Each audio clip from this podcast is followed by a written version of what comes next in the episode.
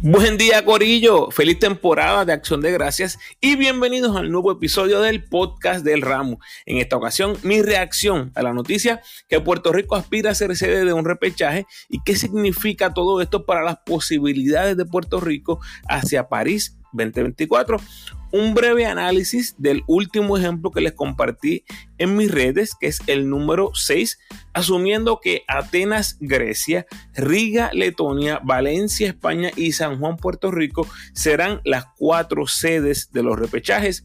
Eso es lo que múltiples medios están informando. Recuerda seguirme en tu red social favorita, Instagram, Facebook y Twitter como El Ramo Opina. Y no olvides suscribirte a mi podcast en tu plataforma favorita agradecido por tu sintonía. Que disfrutes. Muy bien, vamos a Jax. Esto de que Puerto Rico aspira a ser sede es una noticia gigantesca, Corillo. Y en este episodio les voy a decir por qué. Hay tres razones principales. Número uno, y la más importante, es que juguemos de local. Eso es lo más obvio. En cualquier deporte, tener esa fanaticada local apoyándote eh, es espectacular. Sería espectacular y sería un factor enorme en el resultado final de los partidos. ¿Significa eso que vamos a ganar por ser local? Obviamente no. Pero no importa los 12 que representan a Puerto Rico, tener ese respaldo de la fanaticada será algo especial. Desde que empezó este formato de ventanas, donde los equipos nacionales han tenido que ajustar sí o sí, y nosotros lo sabemos muy bien, ya que debido a María nos tuvimos que mover a Florida y después otra ventana que se jugó a puerta cerrada en Indiana y otra en Puerto Rico también a puerta cerrada.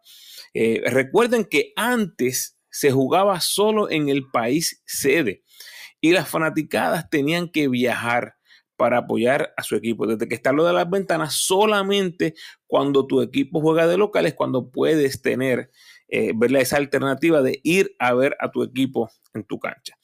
Con Puerto Rico de local, para un repechaje, tenemos la seguridad de una cancha llena, porque Puerto Rico ha sido uno de los países con más asistencia en el mundo en esta época de ventanas, como les estoy mencionando. Ahora vamos a los números. ¿Por qué es importante? El récord de Puerto Rico como local, desde que empezamos las ventanas en noviembre de 2017, es de 12 y 2. Ambas derrotas ante Estados Unidos. Tuvimos récord de 7 y 1 bajo Eddie Casiano y de 5 y 1 bajo Nelson Colón. La derrota de Casiano fue en febrero 2020, justo antes que explotara esto de la pandemia, y la de Nelson fue en julio 2022 cuando debutó José Alvarado y como dato curioso el ramo estuvo presente en las gradas. Así que ese récord de 12 y habla por sí solo. Ah, Ramo, eso es contra equipos bacalaos de acá en América. Bueno, esa es la que hay. Ese es nuestro récord jugando como local. Esa es nuestra referencia récord contra europeos, africanos, asiáticos, eso lo hablamos cuando el torneo, cuando el repechaje esté completamente oficializado. Punto número dos, le dije que les tenía tres. Punto número dos es que vamos a evitar a varios equipos favoritos. Oído con esto. Según se rumora, aparentemente las cuatro sedes serán España, Grecia, Letonia y Puerto Rico podríamos especular aquí todo lo que queramos, pero si estas sedes son ciertas, ni España, ni Letonia, ni Grecia van a estar en el torneo con Puerto Rico. Esto es obviamente porque son países sedes. ¿De qué estamos hablando, Corillo? Si esos equipos no eran sede, cualquiera de los tres pudo haber quedado en nuestro torneo. ¿Por qué esto es grande?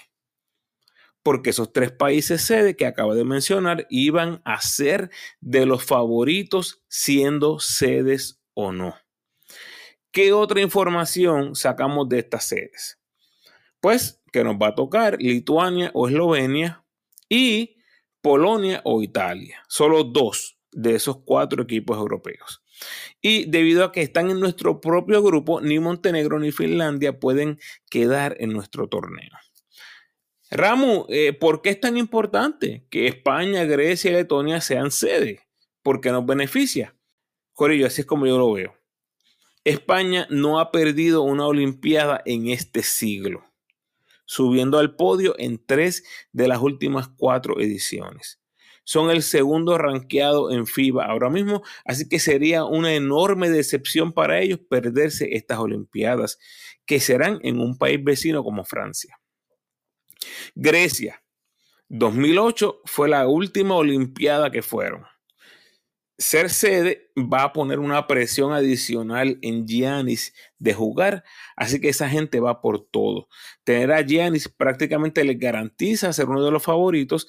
Si encima de eso juegan de local, van a tener el boleto a París servido en bandeja de plata.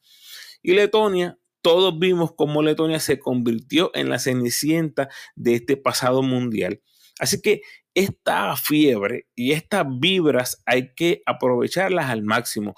Todo lo que hicieron lo hicieron sin por Singis, así que ser local sería un atractivo enorme para que por Singis participe. Este factor de jugar como local y su atractivo prácticamente le aplica a todos los que tengan estrellas NBA en sus equipos. ¿A dónde voy con todo esto, Corillo? Si Puerto Rico va a ser sede, como se espera, automáticamente elimina a estas potencias actuales como posibles rivales de Puerto Rico. Y eso es enorme. No es que los otros equipos que vamos a enfrentar sean unos batatos. Es más, como que era Puerto Rico no sería favorito jugando en Puerto Rico, pero la posibilidad de enfrentar a potencias como España, Grecia y Letonia no existen siendo sede. Y número tres, ser local garantiza menos viajes, menos estrés y un panorama más atractivo para jugadores como Julian Strother y José Alvarado. Por ejemplo, es un viaje corto a Puerto Rico, compromiso de solo tres semanas posiblemente y una gran exposición en caso que Puerto Rico clasifique a las Olimpiadas. Además que jugar en Puerto Rico le garantiza a los equipos del BCN que sus jugadores se incorporarán al torneo de inmediato una vez termine el repechaje. Esto es, obviamente, si Puerto Rico no clasifica a las Olimpiadas. Con el panorama como se presenta hoy, 25 de noviembre, a solo dos días del sorteo, con tres europeos como potenciales sede, me atrevería a decir que es casi seguro que Puerto Rico será escogido como la cuarta sede. Ahora, si hay otros países como Filipinas o Brasil pidiendo la sede y no lo sabemos, entonces eso cambiaría el panorama por completo. Todo luce como que no es ese el panorama y Puerto Rico va a estar en una de esas cuatro sedes. Ok, un pequeño análisis del sexto y último sorteo del ramo, el único con las cuatro sedes que aparente y alegadamente van a ser anunciadas el lunes. Que por cierto, hago una nota aquí, mis sorteos número 4 y número 5, que los pueden encontrar en mis redes sociales, tienen tres de las cuatro sedes que se deben anunciar el lunes. Por lo tanto, esos dos sorteos, más este que estoy hablando ahora, el número 6, deben ser bastante parecidos al oficial que tendremos el lunes. Por favor, observen el post del 25 de noviembre donde está el resultado final de este, el sexto torneo del el ramo. Como les he explicado anteriormente, los torneos se van a llevar en orden alfabético. En este caso, el orden es Atenas, Riga, San Juan, y Valencia. ¿Ok? En Atenas tenemos a Lituania, México y Filipinas en el grupo A y Grecia, Dominicana y Egipto en el grupo B. En Riga tenemos a Letonia, Nueva Zelanda y Angola en el grupo A e Italia, Finlandia y Bahamas en el grupo B. En San Juan tenemos a Eslovenia, Georgia y Costa de Marfil en el grupo A y Polonia, Puerto Rico y Bahrein en el grupo B en Valencia tenemos a España, Líbano y Croacia en el grupo A y a Brasil, Montenegro y Camerún en el grupo B. Las notas más interesantes de este sorteo son las siguientes. Número uno, Brasil fue el tercer equipo en salir del segundo pote, pero no podía caer en San Juan por ya tener a Puerto Rico ahí. Así que cae en el grupo B de Valencia, España. Polonia fue el último que salió del pote y terminó en San Juan, Puerto Rico. Número dos, cuando llegamos al pote número 5, el primer equipo que salió fue Croacia.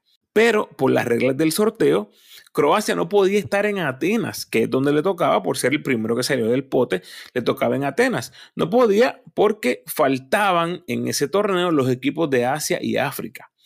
Tampoco Croacia podía estar en Riga ni en San Juan porque ya había tres equipos europeos en esos torneos, así que cayó hasta Valencia, España. ¿Por qué les explico esto? Porque algo así pudiera muy fácil suceder el día del sorteo y ustedes van a estar sabidos de cómo es que funciona este formato. Punto número tres, en las notas más interesantes de este sorteo. En el último pote, Bahamas fue el primero en salir y de inmediato cae en Riga, Letonia, ya que es el único torneo donde no había un país de América en ese momento. Y número cuatro, eh, finalmente Camerún fue el tercer equipo que salió del sexto pote. No podía ir a San Juan porque ya Costa de Marfil estaba presente en el grupo A y en San Juan faltaba el equipo asiático, así que Camerún completó el cuadro de Valencia, España.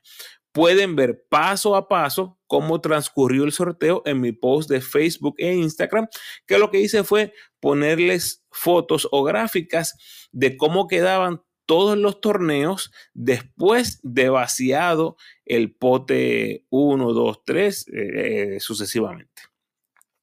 Con ello, la verdad es que estoy súper pompeado esperando el sorteo del lunes.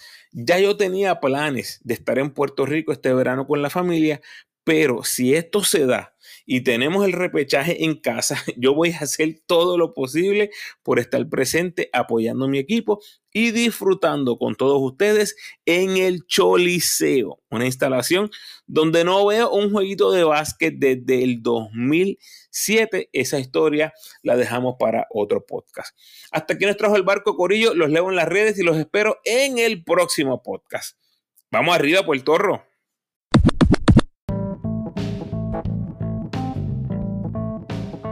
Gracias por sintonizar, Corillo. Por favor, ayúdame compartiendo este episodio en tus redes sociales y con todos los fanáticos del equipo nacional de Puerto Rico.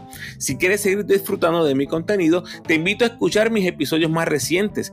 En el 209, 210, 214 y 215, los primeros episodios de la serie Lo bueno, lo malo y el futuro de cada equipo del BCN en el 212, el recap de los boricuas por el mundo para el mes de octubre. Y en el 213, mi repaso y análisis de nuestros equipos de los centroamericanos y del Caribe y los panamericanos. Te recuerdo cómo me puedes ayudar para que el podcast siga creciendo. Por favor, denme la mano con el rating y el review del podcast en la plataforma donde escuches. A los que me escuchan en Spotify, por favor, ese rating de 5 estrellas. Y a los que me escuchan en Apple, tienes la oportunidad de rankear mi podcast y dejarme un review. El rating te toma 5 segunditos y el review de 30 segundos a un minuto. Así que si tienes el tiempo, gracias adelantadas. Puedes apoyar al ramo convirtiéndote en patrocinador del podcast y lo puedes hacer a través de Spotify for Podcasters con 10, 5 o 1 dólar al mes. Como siempre, te invito a que te suscribas al podcast, déjame tu mejor review por favor y sígueme en tu red social favorita, Facebook, Instagram o Twitter. De nuevo, agradecido por tu sintonía.